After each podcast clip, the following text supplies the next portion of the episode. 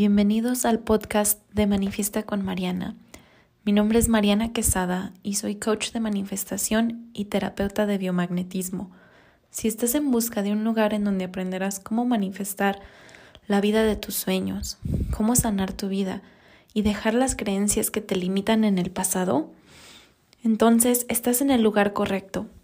Me apasiona enseñar a las personas a crear nuevas historias y vencer los miedos que los bloquean para manifestar una vida más allá de lo que se pueden imaginar. Mi meta con este podcast es compartir contigo las herramientas necesarias para crear esa vida que siempre has soñado. Cada semana te traeré nuevos tips, historias y reflexiones que te servirán para avanzar en tu camino, manifestar más dinero, relaciones o situaciones y sanar tu vida. Bienvenidos al capítulo de hoy.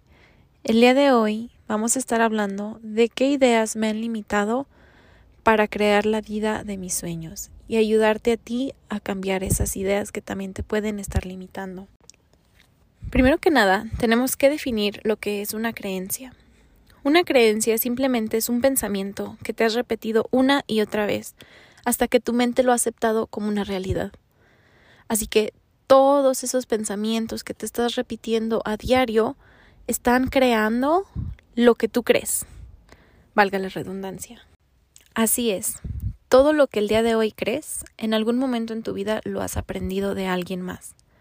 Entonces, las ideas que nos limitan, las creencias que nos están limitando el día de hoy, simplemente son cosas que hemos aprendido ya sea de nuestros papás, de algún adulto, de alguien que lo escuchamos y lo hemos repetido tantas veces que lo aceptamos como una verdad, que ahora lo creemos como si fuese una verdad.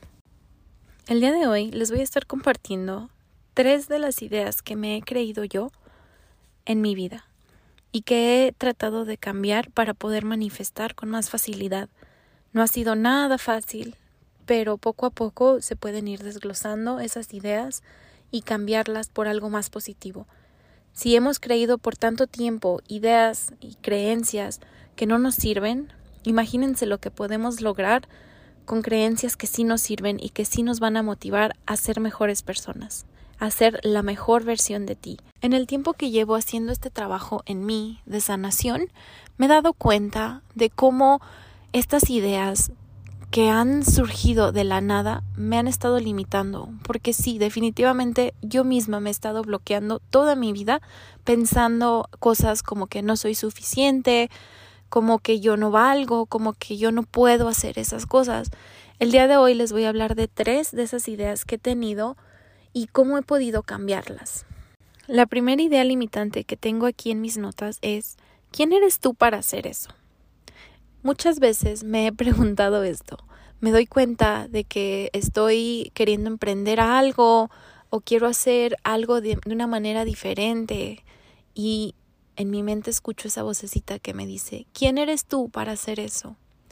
Hasta hace poco me di cuenta de que lo hacía, de que siempre estaba preguntándome, pero tú quién eres para querer eso, tú quién eres para hacer eso.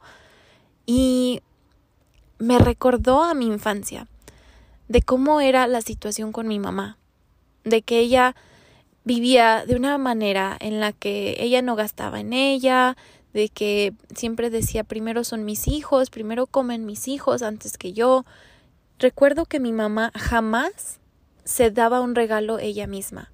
Entonces, ahora en mi vida adulta, llevo tiempo donde si gasto algo para mí, digo, pero yo quién soy para gastar en esto. Desde ahí me doy cuenta de que esa es una idea de mi mamá. A esa idea yo la adopté de mi mamá y hasta el día de hoy me persigue. Mi vida adulta ha sido una pregunta constante de quién soy yo para hacer eso. Obviamente yo sé que mi mamá no tenía esa intención. Ella simplemente está viviendo su historia, su vida, y esas son creencias que ella aprendió, quizá de su mamá, quizá de su papá. No, entonces no, no se trata de culpar a las personas, se trata de ver de dónde vienen esas ideas. Y si no sabes de dónde vienen, tampoco importa. Lo importante es reconocer que lo estás pensando. Y esta idea todavía me persigue hasta el día de hoy. Hace poco, aproximadamente un año, cuando yo decidí dejar mi trabajo, yo tenía un trabajo en una clínica donde según yo estaba haciendo lo que estudié, Yo soy licenciada en optometría, entonces pues estaba en un trabajo en el que hacía lo que yo yo había estudiado y no me sentía satisfecha. Pero decía, pues es que, ¿qué más quiero? O sea, si estoy en este trabajo, si estoy em, trabajando en lo que yo quiero, en lo que yo estudié, entonces debo de estar satisfecha, pero no me hacía feliz ese trabajo. Entonces, cuando estaba pensando en renunciar, decía, pero ¿quién soy yo para renunciar a este trabajo, a esta oportunidad? ¿Cuántas personas no quisieran esta oportunidad que tengo yo? Entonces, ¿por qué la quiero dejar? Y era una idea que traía yo en mi mente, como que es que mi mamá no lo hubiera hecho, mi mamá no hubiera dejado su trabajo seguro para emprender en algo que ni siquiera sabes si te va a funcionar o si vas a fracasar. Y yo me repetí a mí misma, es que ¿quién soy yo para dejar este trabajo?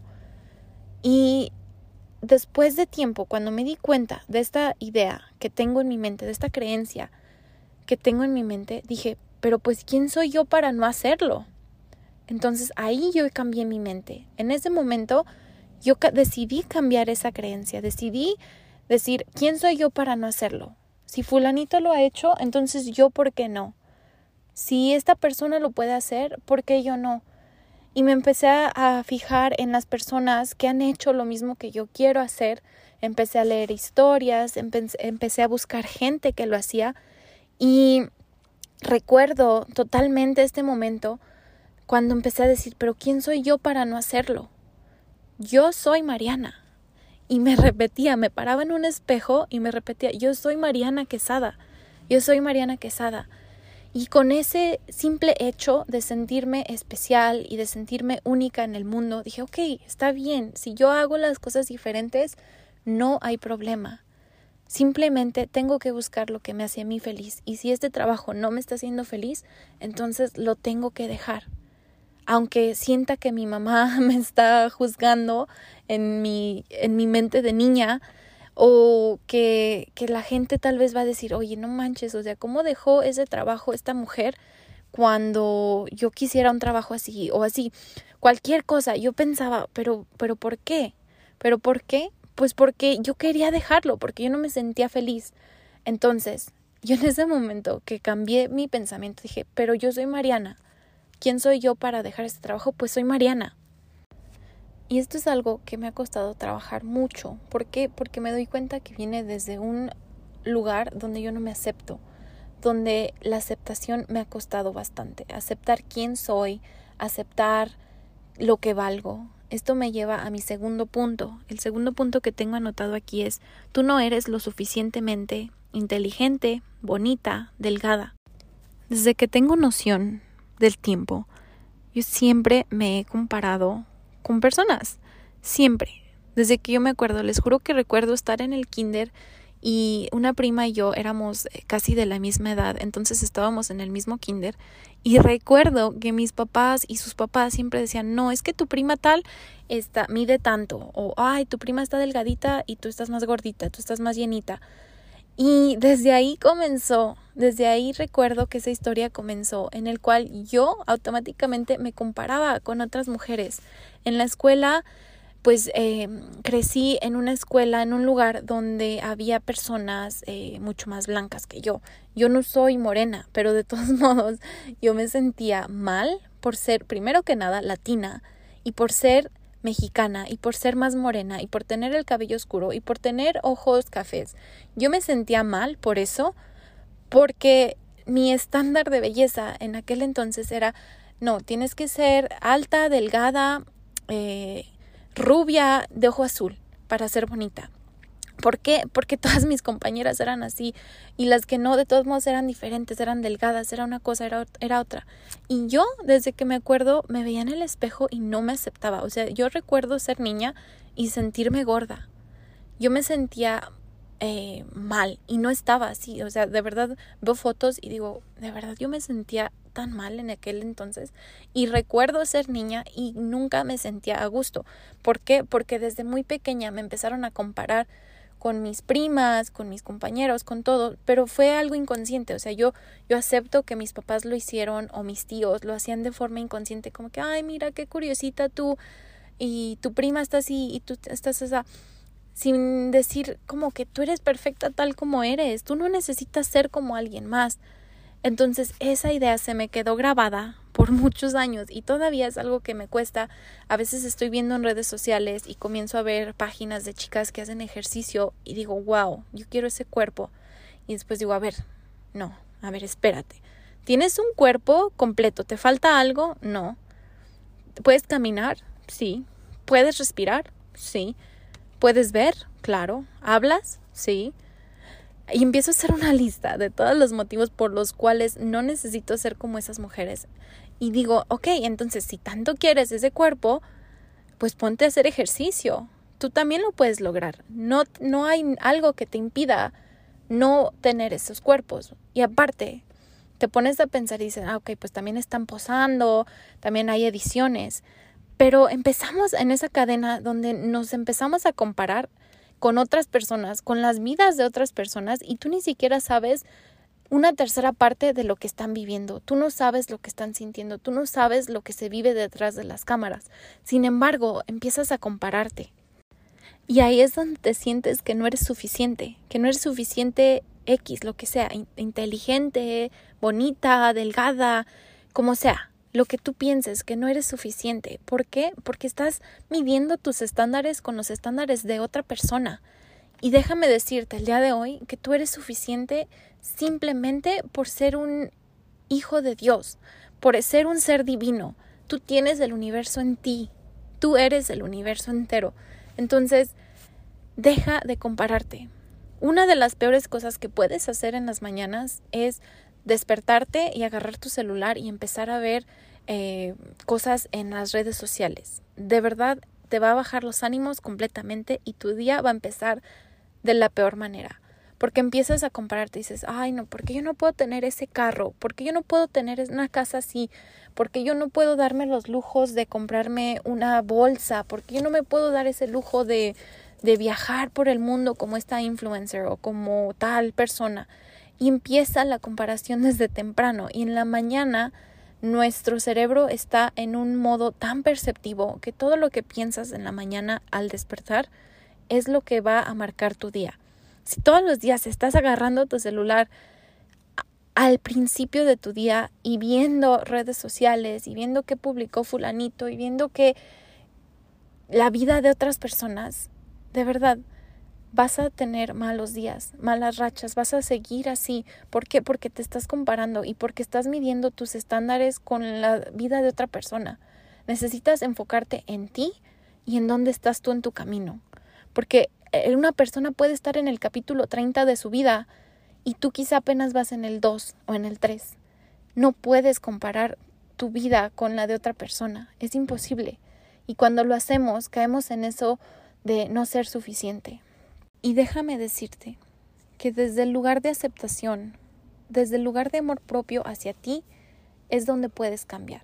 Si tú deseas cambiar algo de tu físico, necesitas aceptarte tal como eres, tal como estás en este momento, verte en el espejo y decirte, Mariana, te amo, o insertar tu nombre, obviamente, decirte, te amo, te amo tal como eres, yo te acepto, y vamos a hacer cambios juntos. Vamos a mejorar por salud, por amor. El último punto que tengo aquí es uno un poco interesante.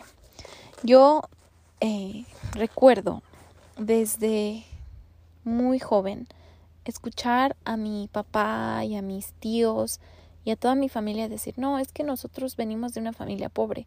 Nosotros nunca hemos salido de pobres. Y eso me hizo a mí aceptar que como mi familia no era de dinero y que yo jamás podía tener dinero. Entonces, ¿qué fue lo que pasó? Que yo acepté esa creencia y en mi vida adulta se reflejó. Empecé a tener deudas, muy apenas tenía suficiente para sobrevivir, nunca tenía más que suficiente, nunca tenía ahorros, nunca tenía como que el mejor trabajo, el mejor sueldo, nunca me sentía satisfecha. ¿Por qué? Porque yo decía, no, pues es que mi vida tiene que ser así. Mi familia no viene de dinero, entonces yo tampoco puedo tener dinero en esta vida. Yo no puedo ganar más de lo que ganaban mis papás. Yo no puedo hacer esto. Yo necesito trabajar mucho para poder para poder eh, generar suficiente dinero para sobrevivir y ya. Yo no sentía que podía tener más que suficiente porque le lo creí, porque creí desde muy joven que mi familia era una familia de mediocres, como le decía mi papá. Recuerdo que decía, es que esta familia es una familia de mediocres. Nadie hace nada en esta familia, nunca nadie ha cumplido nada, entonces nosotros no podemos hacerlo. Y siempre decía mi papá, yo cómo quisiera que alguien en la familia sobresaliera. Y yo siempre decía, no, pues yo quiero ser esa persona. Pero como yo ya había aceptado esa creencia en mí, yo estuve batallando por muchos años de mi vida, donde me sentía no suficiente, donde me sentía que como mi familia no era de dinero, entonces yo no podía tener dinero, entonces era un ciclo. Y me tomó tiempo darme cuenta de esta creencia, porque a veces están muy ocultas en nosotros que no nos damos cuenta. Simplemente dices, ¿por qué me pasa esto a mí? ¿Por qué? ¿Por qué? ¿Por qué? Siempre estás cuestionando. Y no te das cuenta que tu realidad la estás creando tú que todo lo que tú crees, lo creas. Eso es una frase que me gusta mucho. Lo que crees, lo puedes crear. Y si es cierto, o sea, si tú crees que vas a vivir en escasez toda tu vida, así va a ser. Si tú te sientes abundante el día de hoy, tú vas a generar más abundancia a ti. Pero necesitas cortar esas creencias de raíz. A veces tienes que hacer mucho trabajo del subconsciente, porque ahí se alojan muchas creencias que tenemos desde chiquitos. A veces es muy difícil encontrar perfectamente bien cuáles son esas ideas que no nos permiten crecer, que nos están bloqueando. Así que el día de hoy, saca una libreta y escribe tu historia. ¿Cómo ha sido tu historia? Ya sea con el dinero, con tu familia, con tus relaciones. ¿Cómo ha sido tu historia? Si ha sido algo negativa, entonces ve de dónde vienen esas creencias. Te lo dejo de tarea y coméntame qué tal te va con esa tarea. Quizá te das cuenta de cosas que no sabías, que inconscientemente lo has estado haciendo, de creencias, de, de palabras que te repites a ti mismo a diario. Haz esa lista y después puedes verlo desde otro punto y decidir cambiarlo. Cuando ya lo sacas a la luz, y le enseñas a tu mente cuáles son esas ideas, es muchísimo más fácil cambiarlas. Mientras no sepas que están ahí, va a ser más difícil. Bueno, eso es todo por el capítulo de hoy. Espero les haya servido de algo, que vayan y cambien esas ideas que los han limitado por tanto tiempo. Si te gustó el capítulo de hoy, si te sentiste relacionado en cualquier punto de este capítulo, déjamelo saber en redes sociales. Me ayudaría bastante que me etiquetes, que me compartas para que más personas puedan escuchar este podcast. En redes sociales me encuentras como Mariana Quesada, Mariana con doble N. Y si me etiquetas, me daría mucho gusto. Me encantaría también que me platiques cuáles son esas ideas que te han limitado. Y te espero aquí la próxima semana en el próximo capítulo. Bye.